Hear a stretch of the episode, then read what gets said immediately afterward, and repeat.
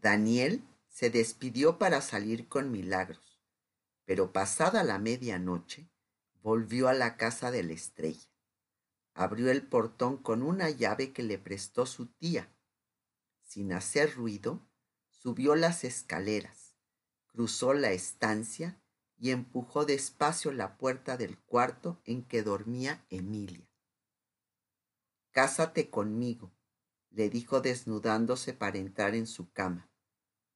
¿Cuántas veces? le contestó Emilia sacándose el camisón por la cabeza. Muchas, pidió Daniel mientras ella lo guiaba hacia su cuerpo en la oscuridad. No durmieron, tampoco hablaron demasiado. Durante horas se buscaron jugando, presos uno del otro, aventurados y curiosos. Tienes una estrella en la frente, le dijo Daniel vencido contra su pecho. Emilia le acarició la cabeza y hundió la frente en su regazo para llorar como si necesitara salir de una congoja. Con el alba se quedaron dormidos. No destrenzaron el letargo de sus piernas hasta que el sol estuvo muy alto y el olor del café entró a la recámara a turbar el aire y la memoria de su sueño común. Emilia oyó a Josefa cantar en la cocina y abrió los ojos. Miró el cuerpo de Daniel respirando junto a ella. Desde los dedos de sus pies hasta la punta de sus cabellos desordenados, le parecieron el mejor paisaje que había cruzado por su mirada. Pensó que no solo su memoria, sino el aire, se quedarían marcados por esa presencia tan ajena a la fuerza que despedía y al yugo con que le ataba. ¿Qué sueñas? le preguntó al verlo despertar. Mentiras, le contestó Daniel con la voz amodorrada y el gesto de ángel que cruza a los afortunados en el amor. Después volvió a guardarse en ella diciéndole que no tenía en el mundo otro escondite. No desayunaron. Antes de las diez, corrieron escaleras abajo y atravesaron el patio con sigilo. Emilia abrió la puerta y Daniel la besó antes de escapar. Luego ella entró a la farmacia con el cielo entre las cejas. Diego no hizo ninguna pregunta. Emilia no dio ninguna explicación. Tenían mucho que hacer juntos antes de la comida. A las dos volvieron a casa sin haber hablado de Daniel, jugando adivinanzas. Ahí frente a la sopa, hubo que enfrentar a Josefa, que tenía un amor por las palabras claras, parecido al que Diego sentía por las plantas medicinales. ¿Daniel durmió aquí? preguntó. Sí, dijo Emilia. Sea por Dios, rezó Josefa, y no me pregunten cuál Dios. Al terminar la comida, Milagros llegó a buscar a su sobrina para ir al circo. No me da ninguna confianza que te lleves Emilia sin más resguardo que tu inconsciencia, le asestó Josefa al verla. ¿Cuándo le ha pasado algo malo a Emilia yendo conmigo? Hasta que le pase. Pero ¿qué de hacer? Quererte siempre es un riesgo. Cualquiera diría que soy alpinista. Vámonos, Emilia, que ya oigo la música en el aire dijo Milagros mirando el reloj. El bullicio de la carpa le pareció a Emilia el mejor sitio para estar y no estar que pudiera encontrarse. Había ahí dentro tanta gente que al mirarla con los ojos entrecerrados, su ropa de colores parecía un puño de confeti contra la cara. Tenían un buen lugar. Llegaron a tiempo para ver el desfile de los monos y los elefantes los equilibristas, los domadores, los leones y los trapecistas. Emilia estaba tan feliz que pudo reírse hasta con los payasos a los que le temía cuando era niña. ¿Por qué será que los circos dan tristeza? le preguntó a Milagros. Con lo que deje esta función, sacaremos algunos presos de la cárcel, le contestó su tía sin contestarle, porque odiaba no saber la respuesta, y a ella los circos también le daban pena. En un diálogo de sordas, sin enderezar la cabeza que tenía echada hacia atrás, Emilia dijo, se va a caer. Con los ojos prendidos a una trapecista que se había soltado de un columpio y volaba hacia el otro, preguntó, ¿Cuántos hay en la cárcel? Muchos, le contestó Milagros. No se cayó. Esta vez no, dijo Emilia. Hablas como si estuvieras estado allá arriba, ironizó Milagros. ¿Tú no? preguntó Emilia. ¿Quién decide a quién sacan? Esta vez decido yo, dijo Milagros. ¿Y a quiénes van a sacar? preguntó Emilia, aplaudiéndole a la trapecista que levantaba los brazos para celebrar su triunfo. Hoy en la noche a Daniel, dijo Milagros. Emilia sostuvo el aire entre dos aplausos pero no se dejó ganar por el terror. Sabía que a Milagros no le gustaban los desmayos, ni transigía con las mujeres que palidecían y se atontan. Cuando esto termine, preguntó. Más vale si lo queremos vivo, dijo Milagros. ¿Qué les hacen?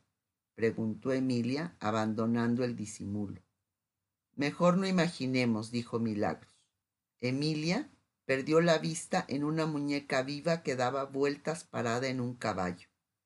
Parecía que jugaba y a cada salto iba ganándole a la vida su derecho a tenerla.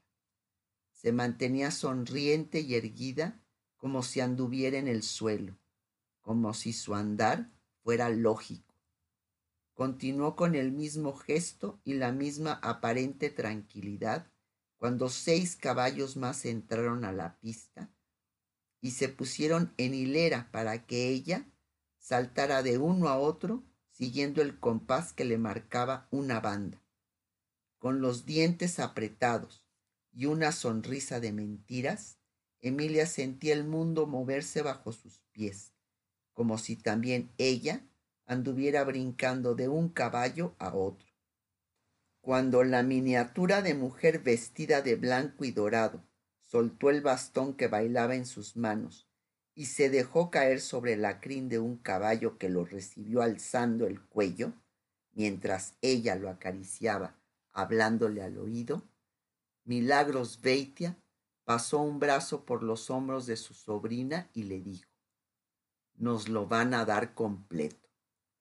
¿Qué hace Daniel para que lo persigan así? Preguntó Emilia.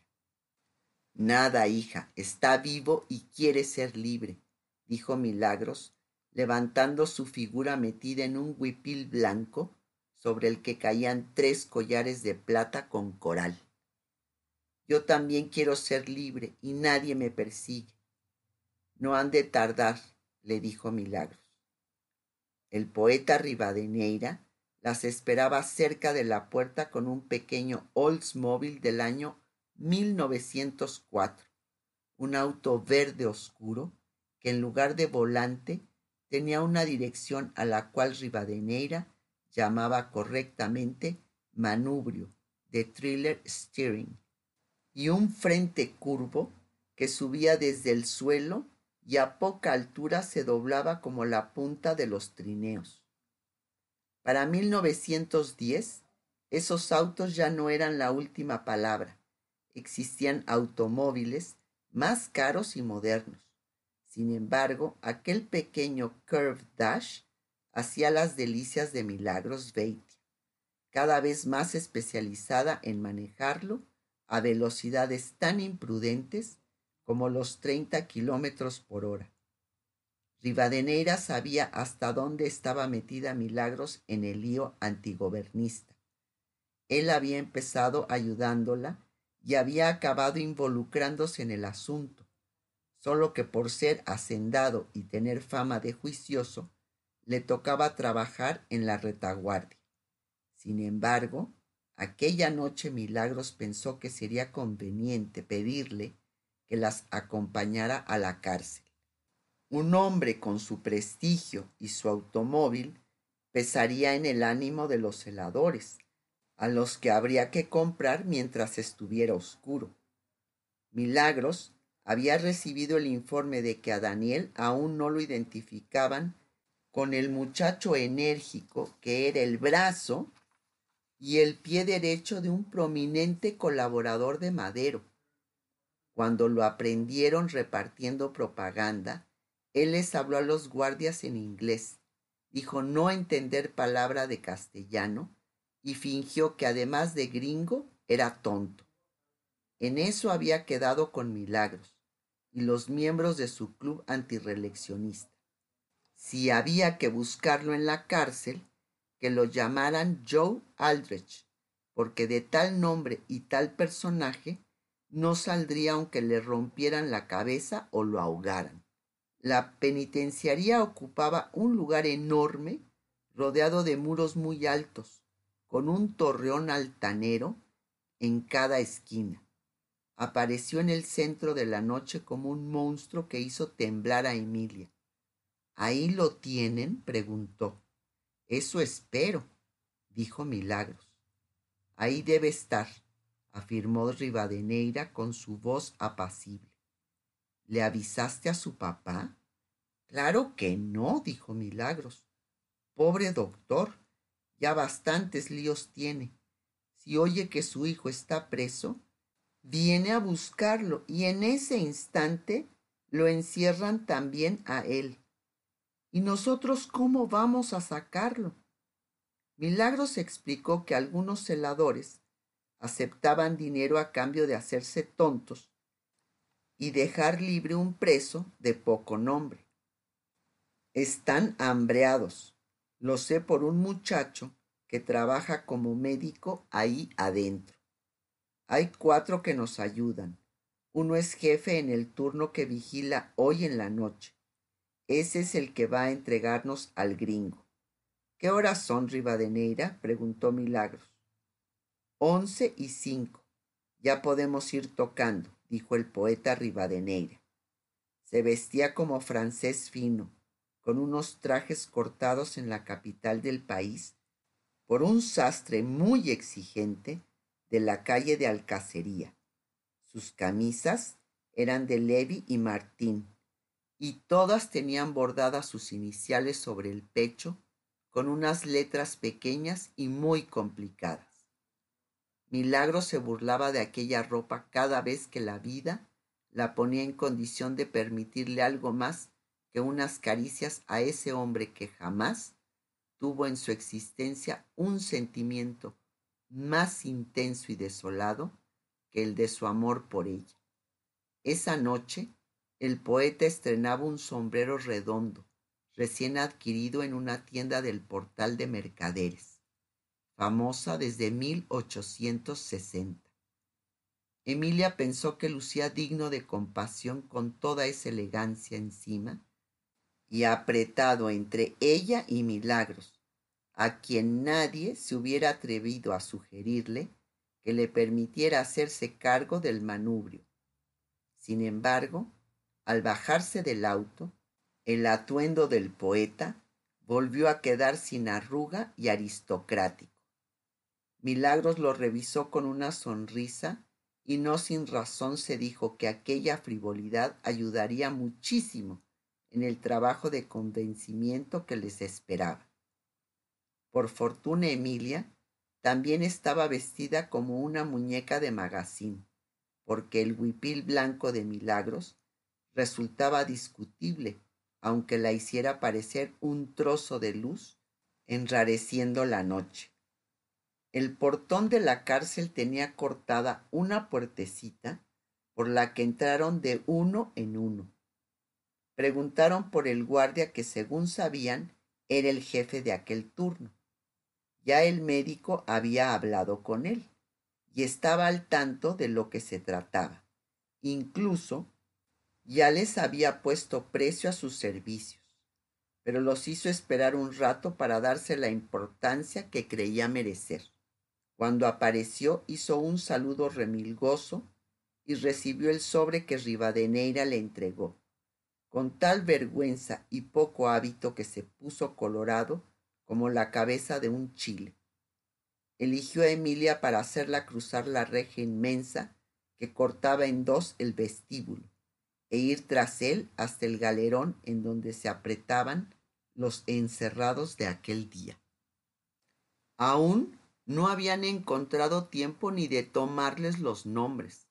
Los habían echado ahí a esperar la mañana siguiente o la semana siguiente.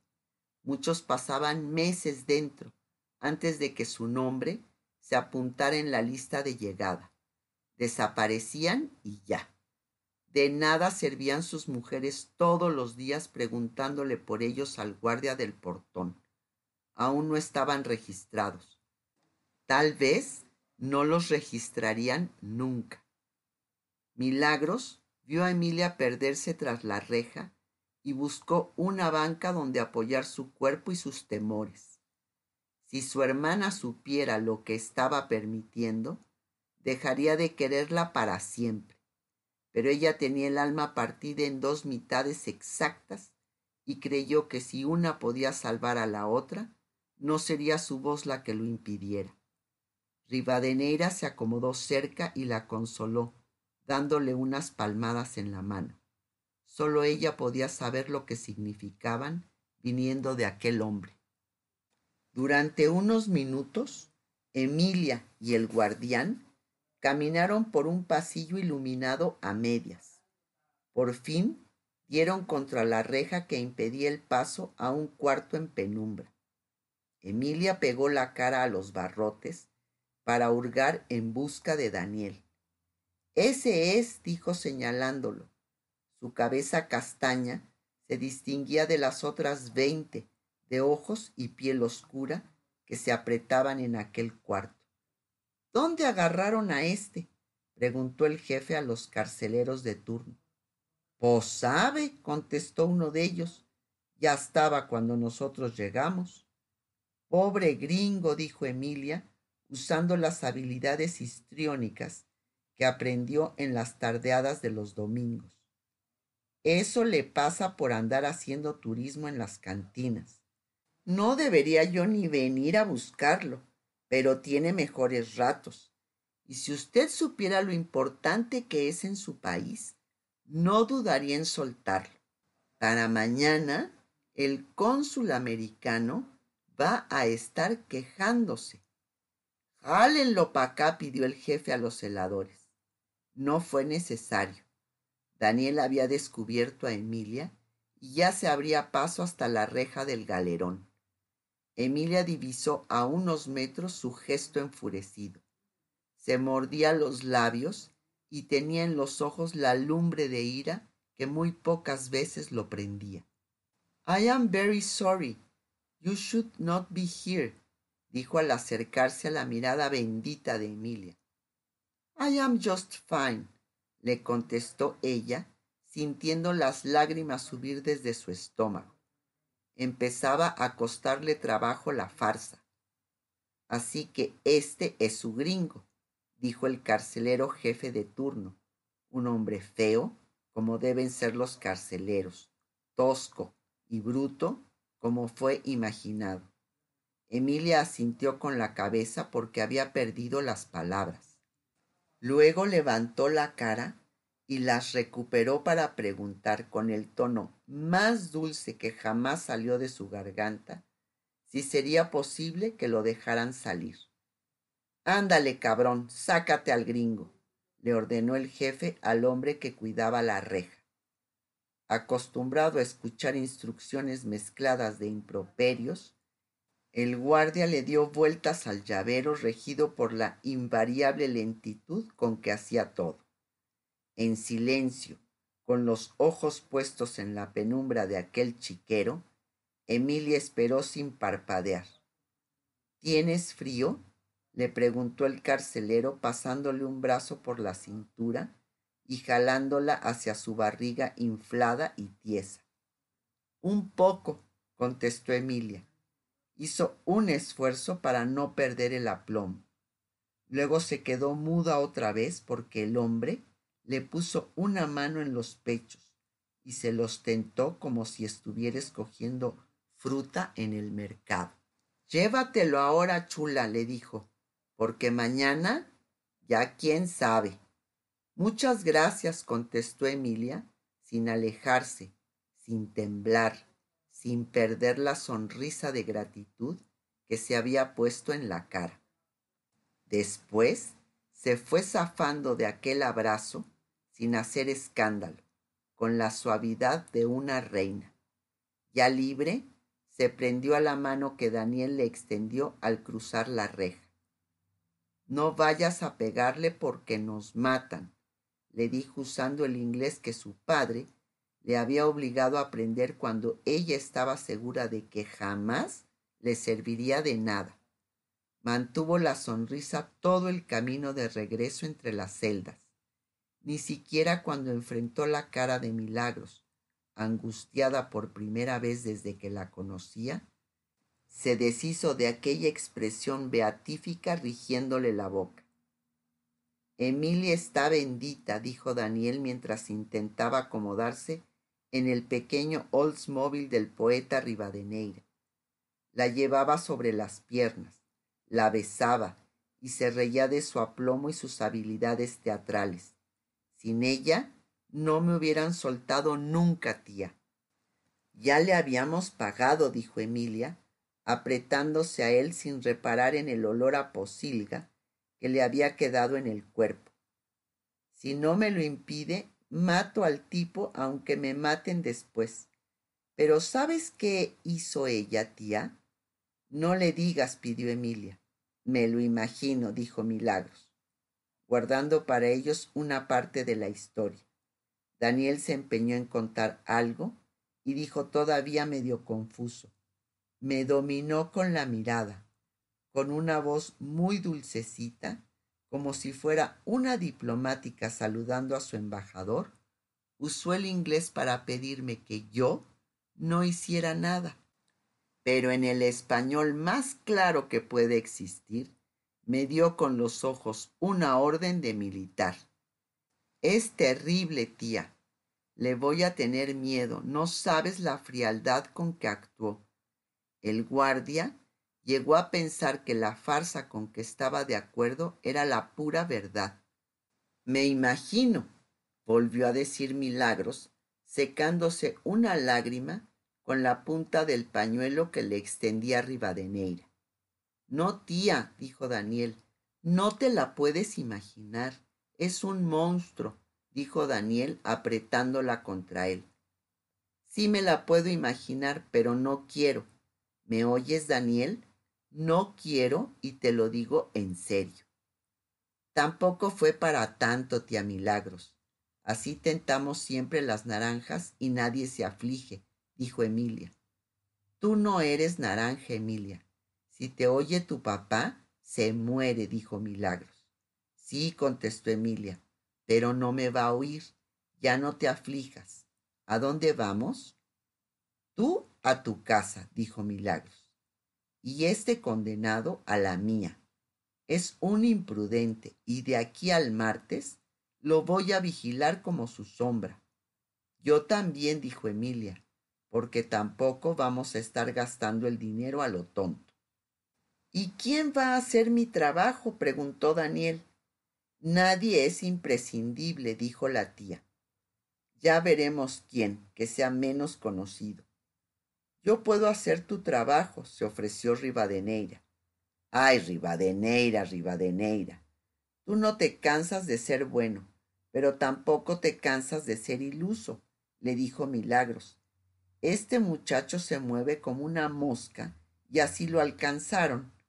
Bueno, dijo Rivadeneira, con su habitual parsimonia, pero no todo será correr. En algunas cosas puede suplirme, en otras, con que me acompañe, dijo Daniel. ¿Ves milagros? Nunca me concedes habilidad para nada, dijo Rivadeneira. ¿Cómo de que no? Siempre he reconocido que eres un excelente poeta y que nadie sabe tanto de Sor Juana como tú, mi amado Nervo, que se cree su descubridor. Justicia suelta el laurel, dijo Rivadeneira. Muchas gracias por concederme la gloria. Tú siempre habías creído saber más. Todo en fin se sacrifique a vuestras divinas aras, le contestó Milagros, para seguir conjugando en desorden a la veneradísima Sor Juana, que es doble el necio que sobre necio quiere ostentar serlo. ¿Cómo debo entender esto último? preguntó Rivadeneira. Como un acto de humildad, de esos que tengo pocos, aprovecha. Amor, si tú eres cautelas, a mis cautelas ampara, dijo Rivadeneira, incapaz de ocultar el gozo. Sin ninguna cautela y amparados en el olvido de quienes intercambiaban versos remotos, Emilia y Daniel se humedecían con toda clase de baboseos y arrumacos bajo la tibia oscuridad callejera de aquel mayo. Cuando Milagros detuvo el auto frente a la casa de la estrella, los dos bajaron de un brinco y sin hacer ruido se despidieron agitando la mano. No pretendas ejercer tu autoridad, porque siempre es tardía, le dijo Rivadeneira, temiendo que Milagros pretendiera llevarse a Daniel con ella. Tienes razón, le contestó la mujer, recargando en él su cabeza exhausta de tanto no darse tregua nunca. Además, sus dos sobrinos tenían un halo común y ella no estaba para perturbarlos. Quiéreme, le pidió a Rivadeneira que con los dedos de su mano derecha contaba las veces que le oyó tal ruego. Emilia le tiró un beso a su tía. Daniel le guiñó un ojo y le dijo Te quiero, moviendo los labios sin hacer ruido. Luego la sobrina sacó de su bolsa la gran llave de la puerta y se la ofreció a Daniel, que abrió como un experto la mañosa cerradura de los Sauri. Diego y Josefa esperaban adormilados en un sillón de la sala y escucharon los ruidos de romance subir por la escalera. ¿Qué no se había ido éste? preguntó Josefa. Estaba en la cárcel, dijo Diego descansando, pero se ve que Milagros pudo sacarlo. ¿Desde cuándo lo sabías? le reprochó Josefa. Desde hace un rato, contestó Diego. ¿Quién te lo dijo y a qué horas? Preguntó Josefa sonrojada y entristecida. ¿Por qué no me lo habías dicho? No quise afligirte en balde. Ya ves que ahí viene. Tienes suerte. Aflígeme, pero no me arrincones, pidió Josefa. De ahora en adelante, contestó Diego, levantándose para recibir a los muchachos y escapar de la furia que sentía crecer en su señora. ¿Cómo pudiste ganarme en el ajedrez sabiendo tal horror? le preguntó Josefa sin moverse del sillón. Porque soy un buen estratega y me preocupo menos por lo irremediable, dijo Diego, abriendo la puerta que daba a la escalera para que entraran el par de embebidos. Emilia entró con la lengua desatada y el corazón en vilo. Habló y habló durante más de una hora mezclando, en el desorden de su euforia, al carcelero con la trapecista y a su tía con la necesidad de una revolución, a Rivadeneira con el domador de leones y a Sor Juana con la muchachita que brincaba de un caballo al otro. Sin embargo, se cuidó de no contar lo que había sucedido tras la reja que cruzó para seguir al carcelero en busca de Daniel. Pasó por esa parte como si todo hubiera sido costura y canto. A veces Daniel la interrumpía para elogiarla. Estaba sentado en el suelo, liando un cigarro con el papel y el tabaco que Diego le ofreció en cuanto lo vio acuclillarse sobre el tapete, con un cansancio que le recordó sus días de encierro en el barco de Fermín Mundaca hacía más de treinta años. No lo podía evitar. Le gustaba el hombre en que se había convertido Daniel, y no veía tan dramático como su mujer el hecho de que Emilia lo quisiera tanto. Quizás hasta fuera mejor eso que cualquier otro delirio. Total, en el lío antiporfirista estaban metidos también ellos, y tal vez todo eso no fuera ni tan peligroso ni tan desorbitado como parecía. A la mejor hasta tenía razón Josefa, y Madero conseguía la democracia y la paz en un resuello. Le dio el tabaco y volvió a sentarse junto a su mujer. Ya sabemos que ayer dormiste aquí, le asestó Josefa a Daniel en cuanto Diego se acomodó cerca de ella. Ya sé que saben, le contestó Daniel, preguntándose cómo era posible que no le hubiera temido al interrogatorio que padeció en la cárcel y sintiera congoja frente al que Josefa amenazaba con iniciar. Yo lo invité, mamá, dijo Emilia, acercándose a la camisa sucia de Daniel. ¿Por cuánto tiempo? Acaba de llegar y se irá el martes en la tarde, tras el prócer de la libertad, dijo Josefa, que para efectos prácticos ya no quería oír hablar de Madero. Josefa, le pidió Diego al oído, estos son otros tiempos. ¿Qué más podemos pedir para nuestra hija? Le ha tocado el amor ¿Qué importa si no le tocan el orden y las ceremonias? Importa. ¿Por qué no he de querer para ella lo que hemos tenido para nosotros? Porque sabes que la historia no se repite, le dijo Diego. No hagas discursos, esposo. Esto ya es muy complicado como para empeorarlo con discursos. Diego estuvo de acuerdo. Se quedó un rato en silencio chupando su tabaco. Luego se acercó a su mujer para tocarla como quien está urgido de dar con la tierra. En algo que tenga yo el gusto de coincidir contigo, porque últimamente no consigo dar con una, le dijo la cavilosa Josefa. Hacía rato que la discusión no tenía testigos. Emilia y Daniel no quisieron gastar su tiempo en atestiguarla. Se habían metido al baño azul y cuando Diego y Josefa, dando vueltas en círculos, volvieron a enfrentar sus desacuerdos y estaban a punto de gritarse, como no lo habían hecho nunca en la vida, los detuvo un escándalo de risas que mezclado con el de la regadera sonaba a feria. ¿Qué más quieres, Josefa? le preguntó Diego al escuchar la música que corría bajo el agua. Piensa que hay cientos, miles, millones de seres humanos que jamás atisbarán el milagro en que está viviendo Emilia.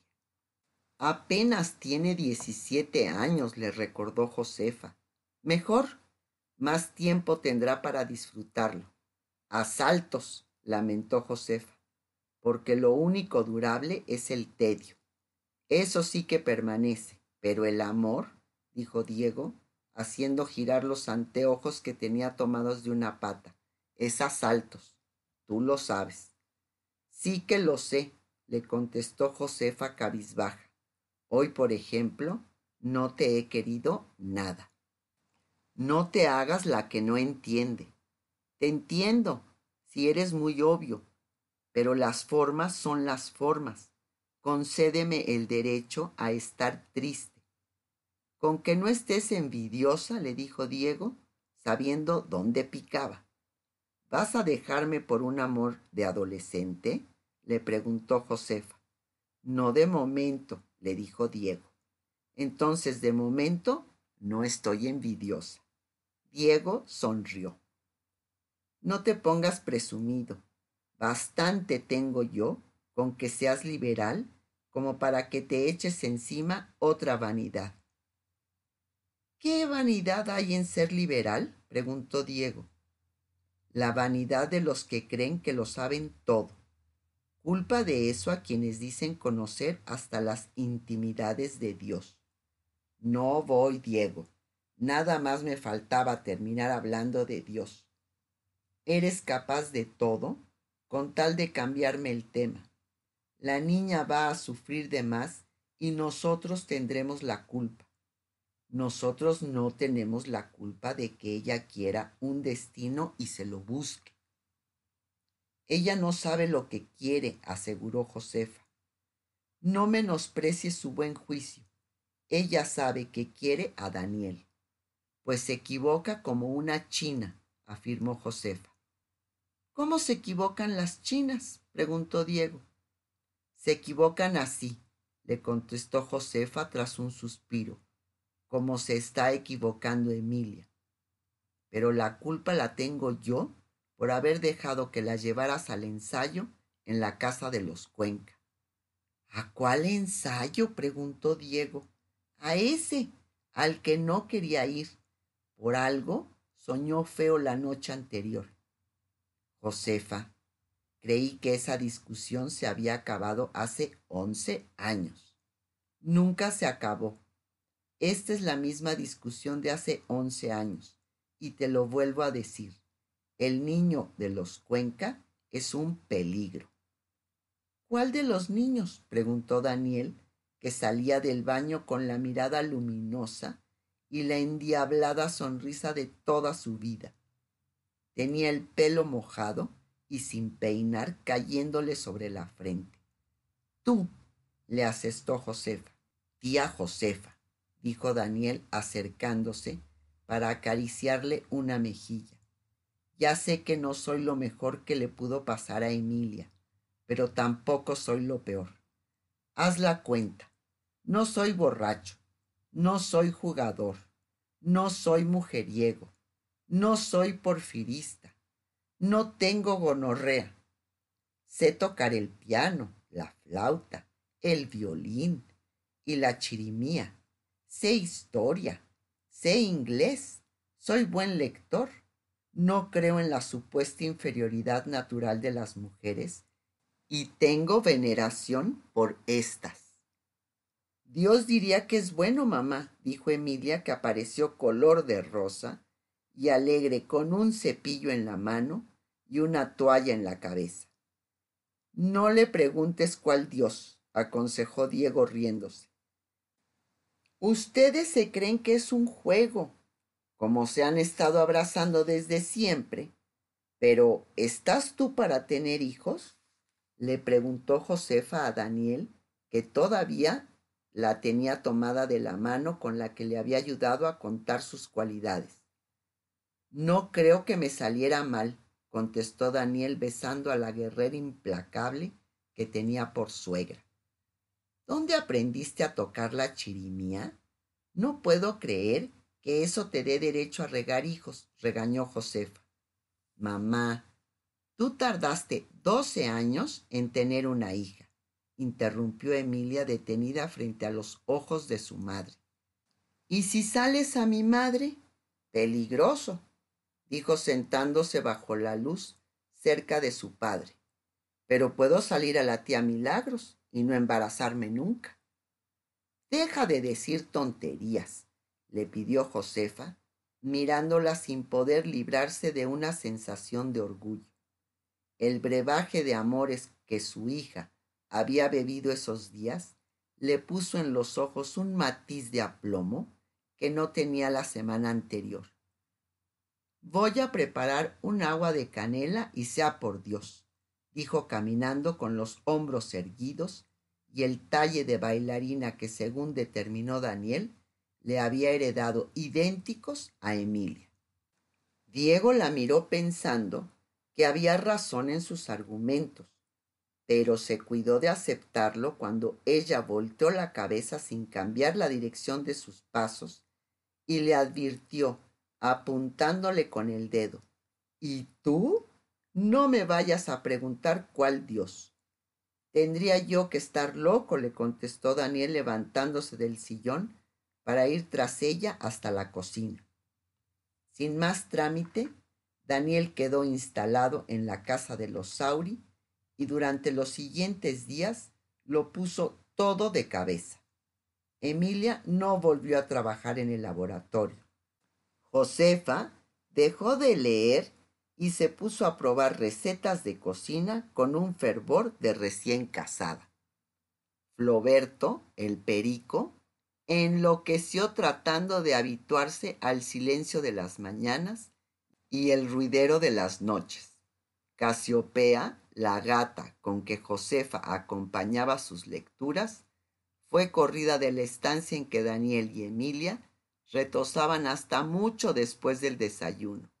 Y Futuro, el perro negro con el que Emilia salía a caminar todas las tardes, tuvo que soportar el abandono y el encierro en que lo dejó su dueña.